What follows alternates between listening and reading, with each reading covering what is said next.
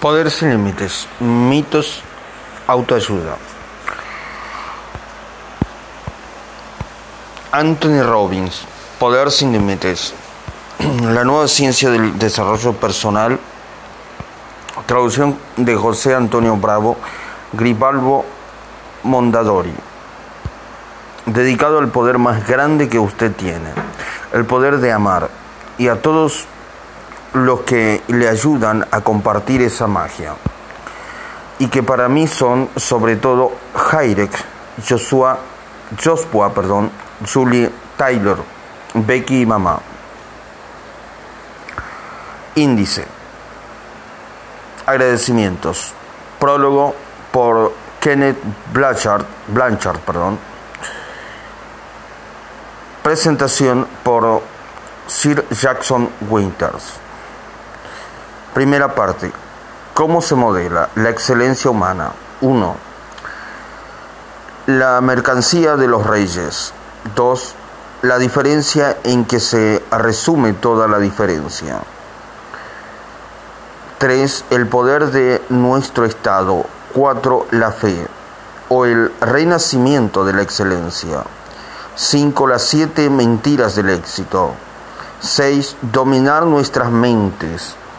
¿Cómo dirigir nuestro cerebro? 7. La sintaxis del éxito. 8. ¿Cómo detectar la estrategia de otra persona? 9. La filosofía del camino real de la excelencia. 10. La energía, el combustible de la excelencia. Segunda parte, la fórmula del éxito definitivo.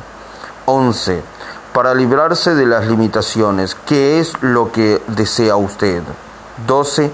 El poder de la precisión. 14. La magia de la relación, perdón. 13. El poder de la precisión, la magia de la relación. 14. Las distinciones de la excelencia, los metaprogramas 15.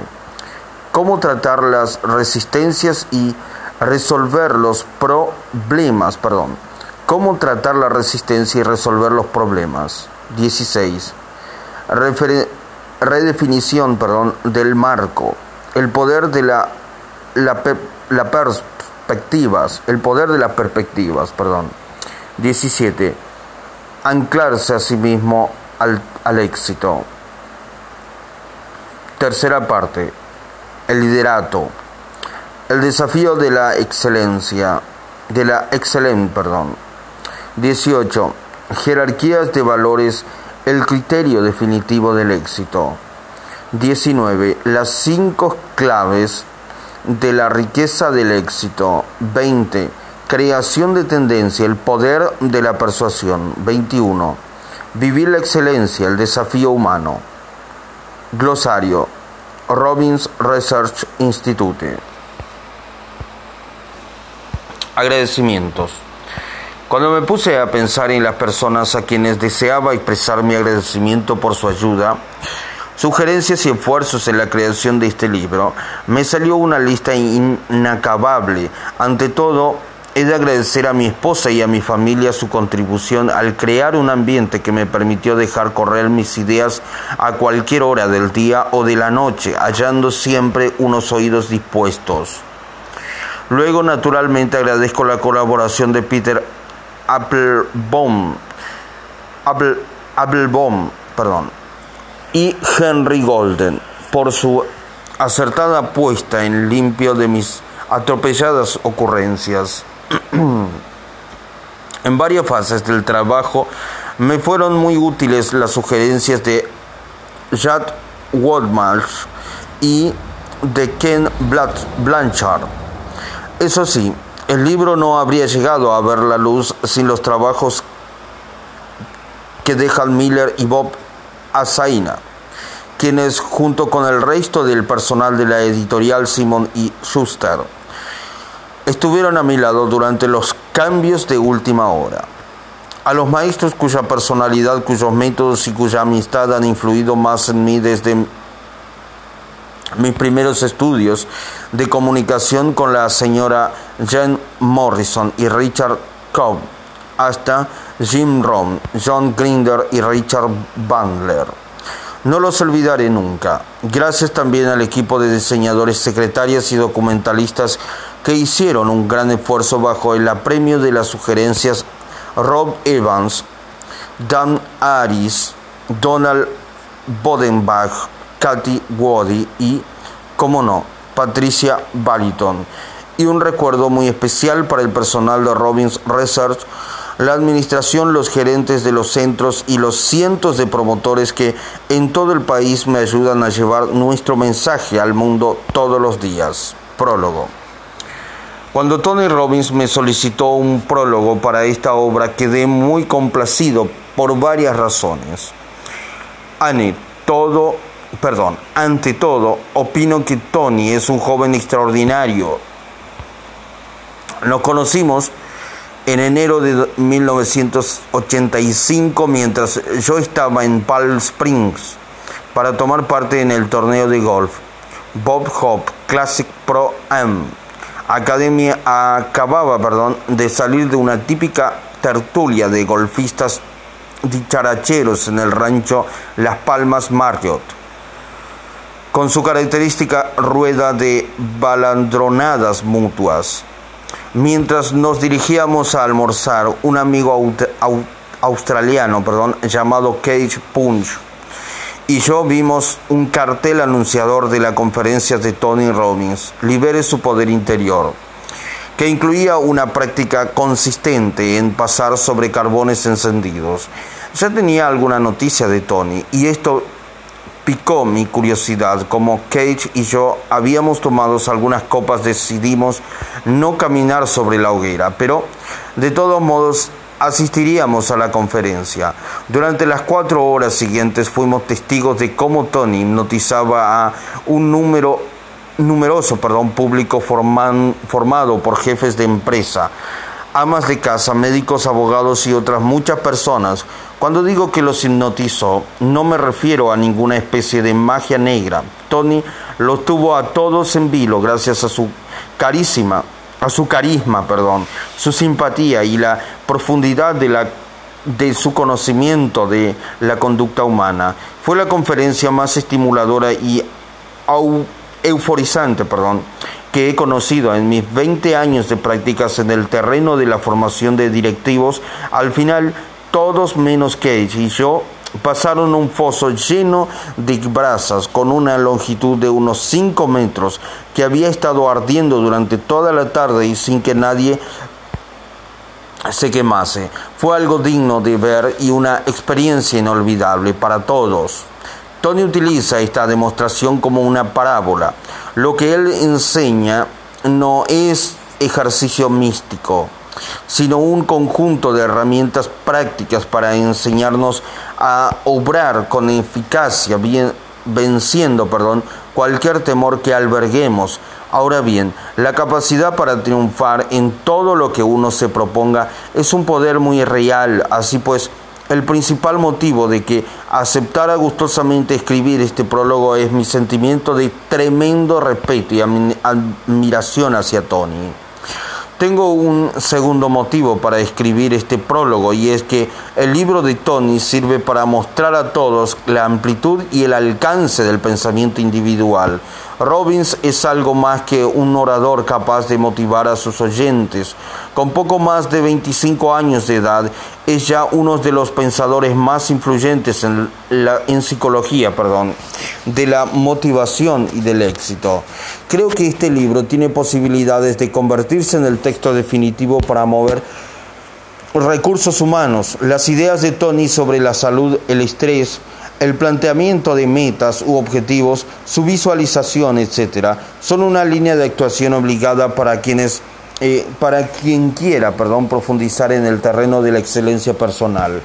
Confío en que el lector extraerá tanto provecho del libro como yo mismo, aunque sea más extenso, que el ejecutivo al minuto que el Ejecutivo, perdón, al minuto, sé que permanecerá pendiente de sus páginas hasta el final.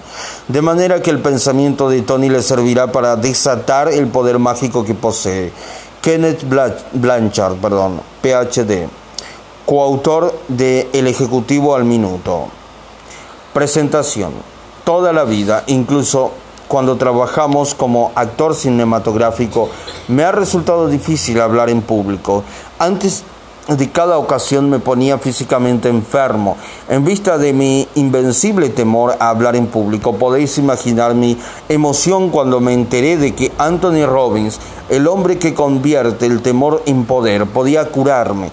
Pese a mi emoción, cuando acepté la invitación para una entrevista con Tony Robbins, no dejaba de albergar ciertas dudas. Algo sabía de la PNL, programación neurolingüística y demás métodos en que Tony es experto acreditado, pero tampoco olvidaba las incontables horas y los medios dólares, perdón, gastados. Perdón. Tony es experto acreditado, pero tampoco olvidaba las incontables horas y los medios dólares gastados hasta entonces en busca de ayuda profesional. Los especialistas anteriores me habían explicado que al estar arraigada mi fobia desde hacía muchos años, apenas cabía confiar en una solución rápida, por lo cual establecían largos calendarios de visitas mm, semanales y mi problema se convertía en interminable. Cuando conocí a Tony lo primero que me sorprendió fue perdón, lo primero que me sorprendió fue su presencia física. No suelo encontrar a muchos hombres más altos que yo. Debe tener una estatura de metro noventa y cinco y pesar unos 105 kilos. Es extremadamente joven y simpático. Tomamos asiento y me di cuenta de que yo estaba muy nervioso mientras él empezaba a interrogarme sobre mis dificultades.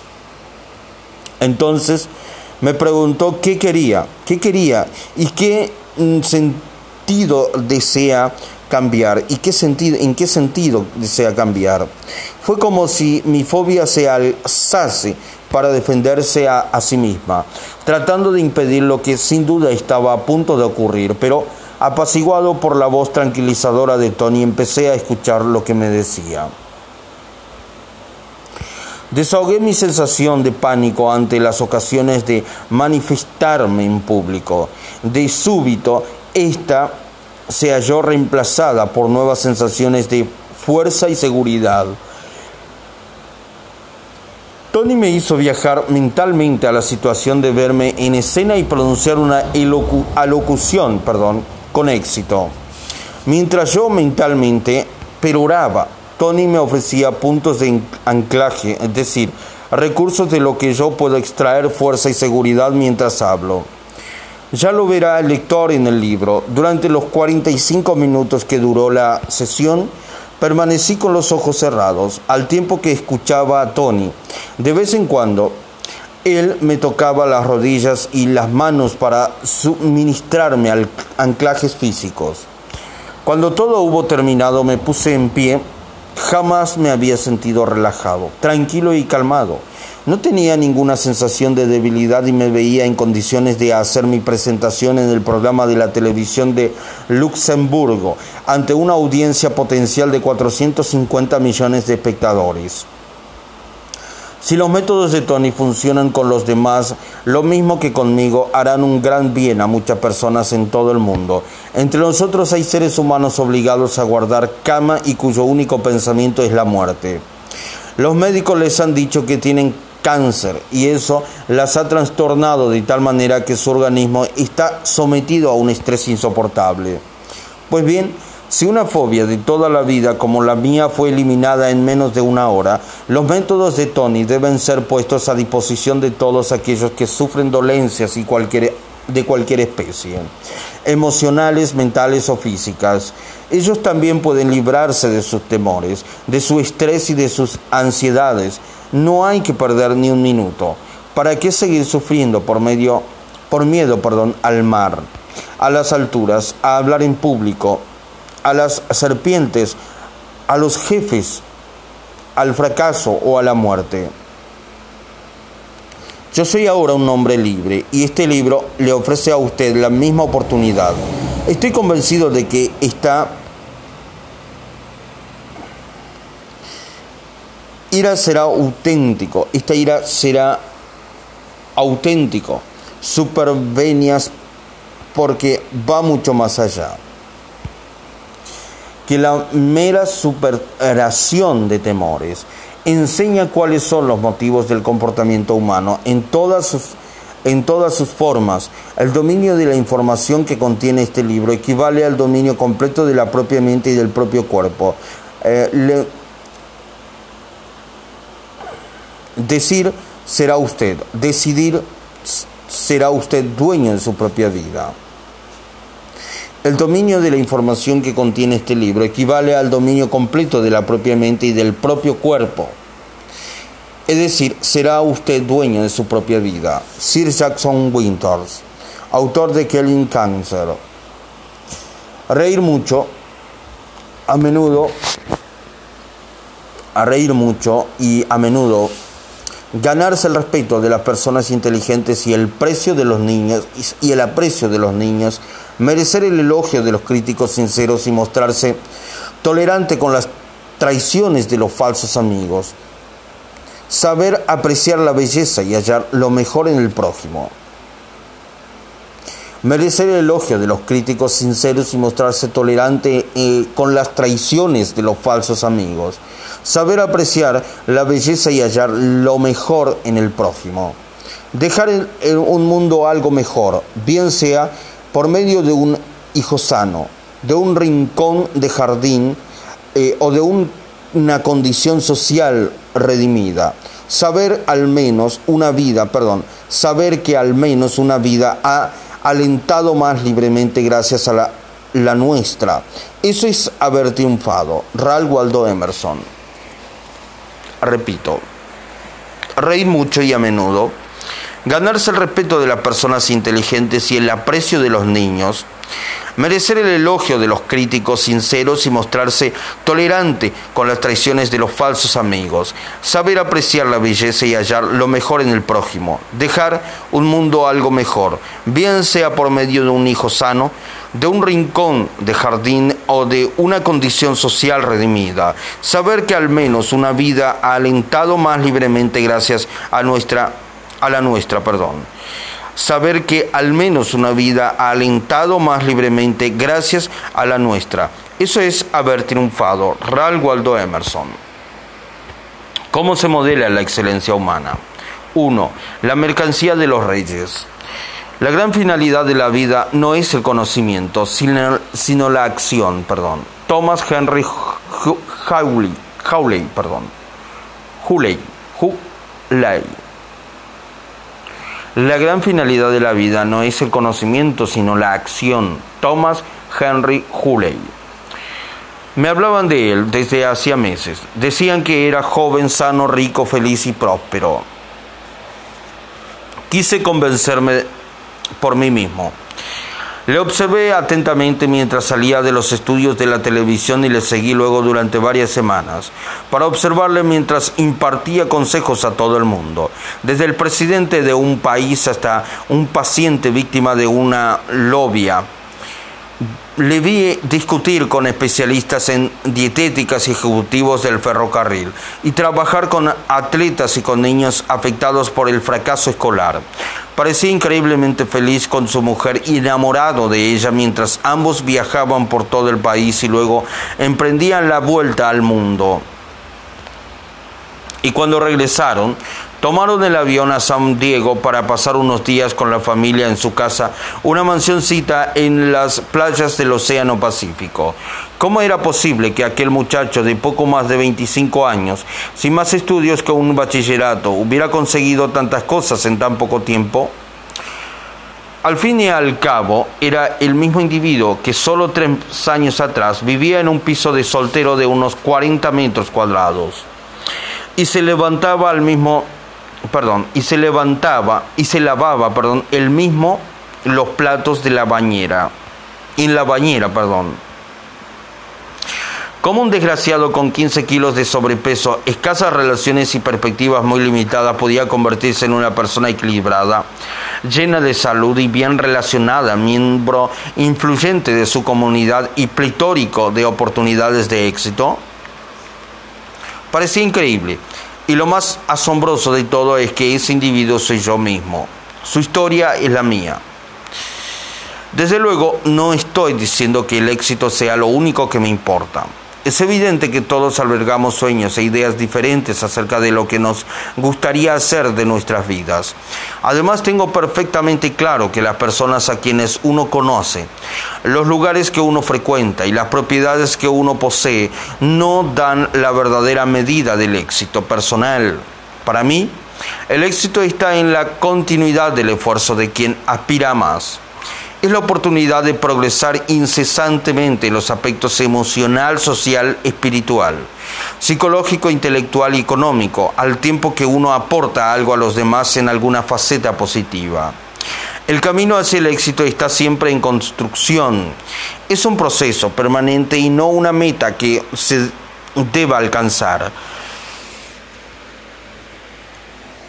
La moraleja de mi historia es sencilla. Mediante la aplicación de los principios que leerá usted en este libro, puede cambiar no solo el concepto que tenía de sí mismo, sino también los resultados obtenidos en la vida, y, ellos y ello perdón, de manera considerable y comprobable. El propósito de este libro es participarle a usted el kit de la diferencia que me permitió cambiar mi suerte a mejor. Espero sinceramente que las técnicas las estrategias, las aptitudes y las técnicas psicológicas que desarrollo en esta obra resulten tan eficaces para usted como lo han sido para mí.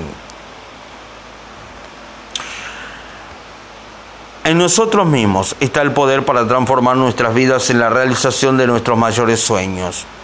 Ha llegado el momento de desencadenarlo. Cuando contemplo con qué ritmo he completado, con qué ritmo he logrado convertir mis sueños en mi realidad,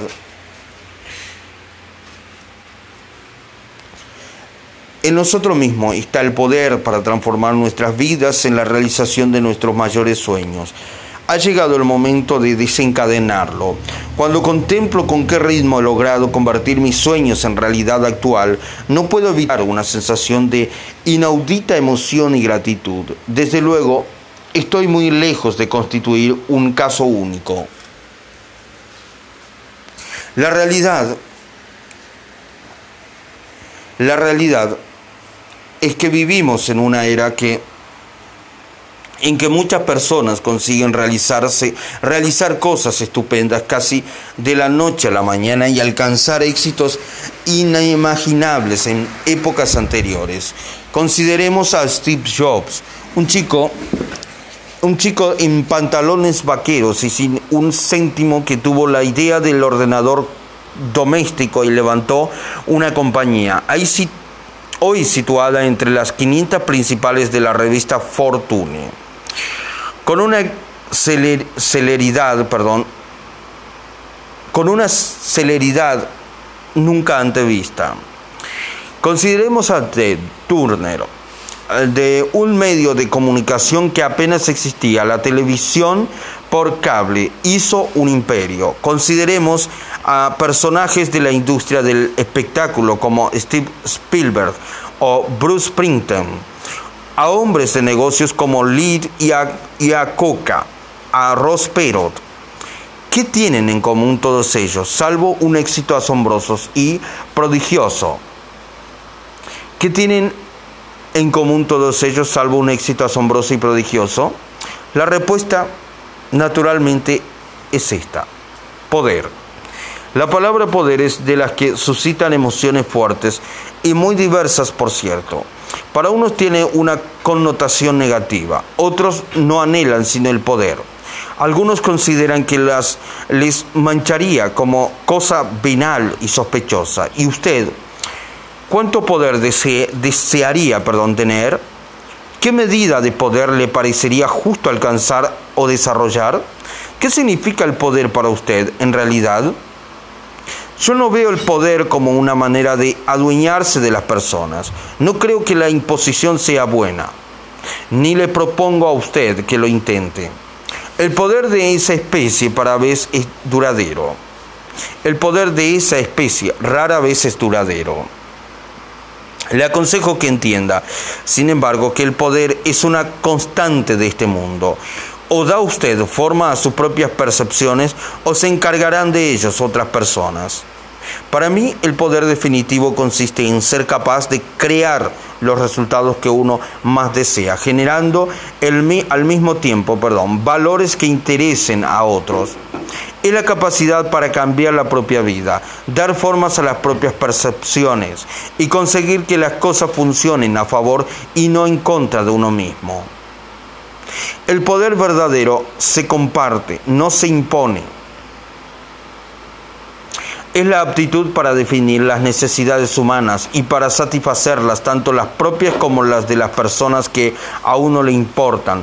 Es el don de gobernar el propio reino individual, los procesos del propio pensamiento y los actos de la y los actos, perdón, de la que acabo, de la que cabo, perdón,